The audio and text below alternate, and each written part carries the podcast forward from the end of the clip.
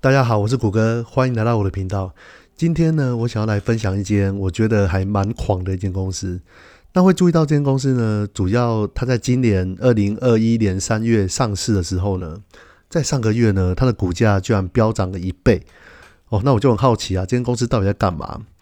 那这间公司的 CEO 呢，他号称他在元宇宙已经布局了十七年之久。所以呢，他在很久之前呢，呃，十七年，那大概是我诶，大概读高中吧，诶，是吗？大概读高中，对对对。好，他在很久之前呢，就在我还在念书的那段时间呢，他就已经看到了元宇宙的未来。那这个是还蛮厉害的，因为当我在念书的时候，我连元宇宙是什么听都没有听过呢。所以呢，他那个时候就做了一些尝试啊，所以就慢慢的就把这些用户给带了起来。好，那我今天这间公司呢，就叫 Roblox。好，Roblox 它是一间非常有趣的公司哈。它让我很惊讶的一个点呢，就是它的活跃用户，记住哦，活跃用户哦，有一半以上的活跃用户呢，居然是十三岁以下。你不觉得这个数据相当的有趣吗？十三岁以下用户呢，基本上就是我们未来的一个。呃，应该是说十年后吧，可能就是未来的一个消费或是用户的一个主力。那他现阶段的用户呢，居然有一半以上都是十三岁以下。那还有另外一个数据呢，就是有大约四分之三九到十二岁的美国儿童都在 Lowbox 上面。Lowbox 呢，它就是它开发一款呢大型的多人线上游戏的建立平台。这什么意思呢？就是说，在上面呢，你会看到它上面有非常多的游戏。那这些游戏呢，都是可以由使用者他利用自己的创意呢，它上面有一些简单的 tool，可以让你去创建出属于你自己的游戏。重点是呢，你还可以在这个游戏里面呢，去收取一定的费用，你还可以去赚钱。以往呢，我们在制作游戏的时候。它都是高成本、高制作，它要解析度好，它要流畅度高，然后它的画面、它的人物都要看起来非常的精细。通常都是主流的大型游戏公司才有办法制作出很厉害的作品出来。但是这个平台很有趣的是，它给你一个 tool，你就可以利用自己的创意呢，用这个 tool 很简单的就可以做出一个 game 出来了。那这个 game 呢，很有趣的是，因为它是一个社交平台，你在里面呢进去。之后，第一件事情呢，你要先创建自己的虚拟人物出来。那借由这个虚拟人物呢，你就可以在里面呢，去用你这个虚拟人物去玩各种不一样的 game。那就是说呢，你创建好这个 game 之后，你可以邀请你周遭的朋友呢，诶，一起进来玩你这个创建的游戏。我还可以在里面设定一些收费的机制。你不只可以创造出你的游戏给这些使用者玩之后，而且呢，你还可以在里面呢去赚取一定的费用。哇，这个相当的酷吧？你会发现到里面呢，因为它这些很多游戏呢都是小朋友去创建的。你也知道，现在小朋友是很有创意的，并不是像我们大人哦，因为出社会久了或者是经历的事情多了，你的想法呢会比较被固定住，那你的创意相对跟小朋友来比来说，你就会比较少一点。所以呢，你会发现到里面有各式各样的游戏啊，基本上呢。你想得到的游戏都有，那它的类型也是非常非常多。因为小朋友他们创意是没有任何极限的，在这个平台里边呢，你可以体验游戏，你也可以创造游戏。所以比起在 Facebook 或者是 Twitter 呢，其实这一群青少年或者是这一群小朋友呢。他更喜欢邀请自己的朋友到自己的游戏来玩。那我们来分享一下他创业的过程哦。他创业的过程呢，其实也是相当的有趣啊。他在一九八九年的时候呢，创办人 David b a s k u g i 呢，他创办了一间教学的软体公司 l a r g Revolution。然后呢，这个软体呢，它是一个模拟物理实验的一个软体，它叫做 Interactive Physics。大概过了十点之后呢。这个创办人呢，David b a s k u k i 呢，就把这个公司出售了，他又成为一名天使的投资人。当然了，他投资的东西还算是不少，他有投资像是 Friends Day，哎，这个是呃，这个其实坦白说，我并没有听过了。但是据说它是比 Facebook 还有 MySpace 呢更早成立的社群的网网络公司。那后来呢？他身为一个创业家嘛，他心中有一个创业魂，他当然想说，我是还要再做一个东西出来。那他当初呢，他就想到，他那个时候在做这个模拟物理实验的软体的时候，诶，他学生居然会在里面创作一些一些不可思议的东西出来。在二零零四年的时候呢，他就开发了一个叫 Dynebox，这个是 Roblox 最初的一个名字。他们就做出来这样子的东西，诶，希望这个东西呢。可以让这一群小朋友呢，可以发挥他们的创意出来。当然，这个这个很不幸的呢，那个卡塞欧呢，在二零一三年的时候，他得到癌症去世了。好，但是呢，当测试版上线的时候，其实那个时候呢，最多也只有五十个人同时在线上。你看，创业就是这么的辛苦。在一开始的时候呢，使用的人本来就不多，但是呢。But Cookie 呢，他还是依旧投入许多精力去做营运。就是我们在创业的过程之中，我们常常会去了解使用者的需求。那可能会针对这些早期的使用者呢，我们会建立一个社群出来的，然后跟这些早期的使用者来沟通。虽然这群玩家呢，他们人数可能不多，但是呢，他们在这个留言板上面聊得相当的火热啊。这个时候呢，But Cookie 呢，他就觉得我是不是可以来做一个尝试呢？那这个尝试呢，就是。我要开放我 Roblox 的 Studio，就是呢，它的开发引擎呢，给这些用户来用。哇，神奇的事情发生了，就跟他当初呢在创办第一间公司的时候一样。他感到意外是，玩家呢居然就马上呢制作起自己的 game 起来了。这些东西呢，也随着这个社群呢。不断的成长，这些东西因为加入的人越来越多，创意越来越多，所以在里面的游戏的类型、人物的外观、游戏的道具、背景等等的，它也越来越多元。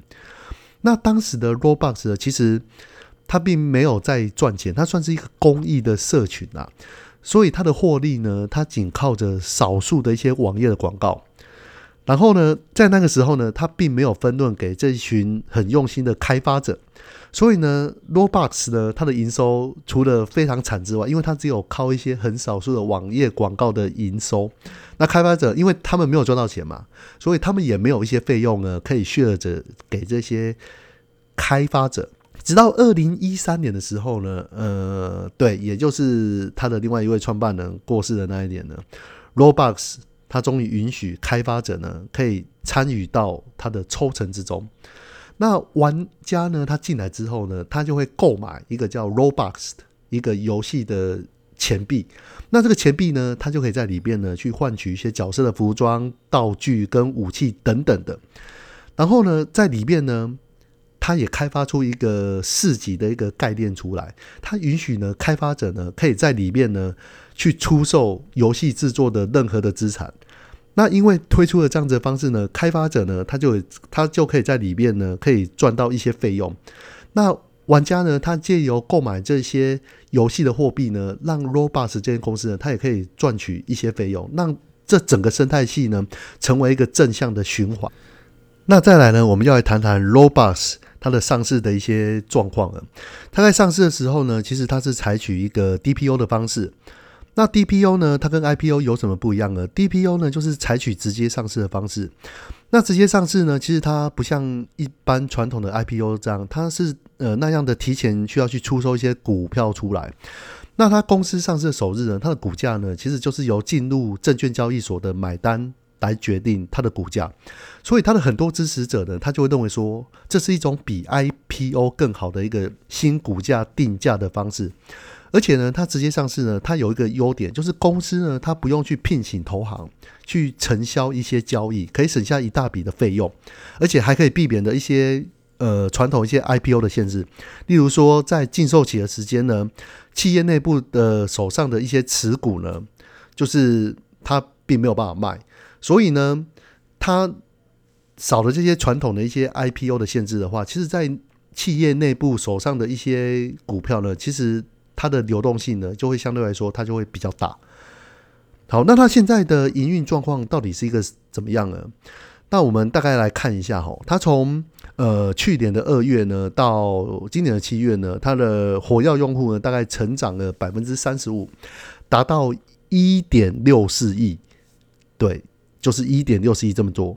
那我刚刚有提到说，它有一个很有趣的，就是它的用户的样貌非常的聚焦，它超过一半的使用者呢是不到十三岁的，那大约有四分之三的九到十二岁的美国儿童呢，他都在 Roblox 上面。对，所以呢，来看一下它一些数据哦，它从二零一八年的第一季呢，到二零二一年的第一季呢，Roblox 的 DAU 从一千零三十万增加到四千两百一十万，那公司呢？这些用户的总参与的时间呢，从二十一亿小时飙到九十一亿小时。对，那公司的每一个 DAU 的平均的预订量，从十一点六二美元上升到十五点四八美元。对，那付费的用户呢，增长了百分之一百六十六。对，那所以呢，因为它的付费的用户增长了，所以 Robust 呢，在今年的收入呢，它也大概增长了百分之一百一十四。对，所以其实当他去开发呢，这个给这些创作者可以抽成的一个机制出来之后呢，诶，其实他他的收入呢也跟着整个。上涨，那其实呢，有一些创作呢，其实有些创作者都非常的年轻哦，他们都很年轻呢。有些就创造了一个 game 在这个平台上面，诶，他们也获得一个还不错的收益。疫情的时间呢，它每个使用者呢，他平均每日的在线时间大概是二点六个小时。诶，大家听到这个二点六个小时，感觉好像没有非常非常多，是不是？好，我们来比较一下其他的服务，你就会知道这个数数据呢，其实还蛮厉害的，就是。最近有一个很受欢迎的一个 A P P 叫 TikTok 嘛，对 TikTok 其实它每天的用户平均使用时间呢，也只有五十二分钟而已。所以你会发现到这个二点六个小时呢，比起五十二分钟，其实这个是一个大概两到三倍的一个一个数字。所以这个是也是非常惊人的，所以它的潜力是是是非常非常高的。那里面呢，现在的创作者呢，他在里面创作了大概四千万个游戏的内容。那这些用户呢，同时来自于一百七十几个国家。那你最近呢，应该也有发现到呢，它呃，自从到去年的十一月呢，它股价到达一个高点之后呢，从今年就看到它的股价一直在走下坡。那到底大概是一个什么样的原因呢？呃，其实你如果翻开到它一些财报的数据的话，你会发现到，其实呢，它这间公司呢，到目前都还是在亏损的。好，那它的净亏损呢？其实从二零一九年的七千一百万美元呢，到二零二零年呢，它的亏损已经高达二点五三亿美元了，大概增加了两倍之多。那公司其实最高的支出呢，它就是包含一个基础设施的成本，跟一些，因为它在里面呢，它会买一些游戏的货币。那你游戏的货币把它换回美元的时候，它会有些交换的汇率的一些。费用，那他最近有根根据这些费率呢，在游戏币里面去做一些控管，那他这一块的成本可以降到比较低。那其实以整体来说的话，这间公司呢，其实它目前还在亏损。那他之前会这么火红呢，是因为之前就是疫情嘛，那大家整天待在家里不知道干嘛，尤其是这一群小朋友，诶，他们就是很连着在 Roblox 上面。那现在随着疫情过去的。诶，那事实上呢，他们的收入呢，也是因为随着疫情过去呢，他的收入的增长有一点趋缓的趋势。在疫情它结束的时候呢，然后就会有越来越多的人呢重返校园或者是工作。那这群小朋友呢，他们也要去上学的，所以他们。把他们花在 low bus 上面的时间呢，自然来说就会减少的非常非常多。所以现在的疫情现在已经慢慢的趋缓，然后疫苗的普及普及率又这么高的话，那 low bus 的用户增长的速度呢，它或许会减少。那减速会多少呢？我们真的可以来观察看看。这间公司呢，它上市的时候为什么会这么的火红呢？因为其实它就是在描述一个元宇宙的状况。虽然这个对于我们心目中的那个一级玩家那个元宇宙，它的距离还是非常的遥远，但是呢，它有包含一些元宇宙的元素。譬如说，当我们用户呢进来这个平台的时候，第一件事情呢，要先创造自己的虚拟人物，然后呢，我们这个虚拟人物呢，就代表现实中的我。那他就可以在里面呢去进行游玩，那我还可以在里面创造任何的 game，然后这些东西呢，这些资产、数位资产呢，我还可以去做转卖的动作。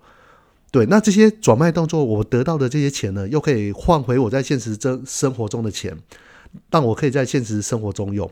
这也就是说，这是一个虚实整合的一个平台。所以目前来看的话，我认为 Roblox 呢，它未来还是有蛮大的成长空间的。那主要是在于说，它的用户组成呢，百分之五十都是十三岁以下。那这群人呢，在未来呢，会成为我们消费的主要力道。所以呢，我觉得未来它的成长呢，应该也是蛮有空间的。好，那今天我们介绍就到这边，拜拜喽。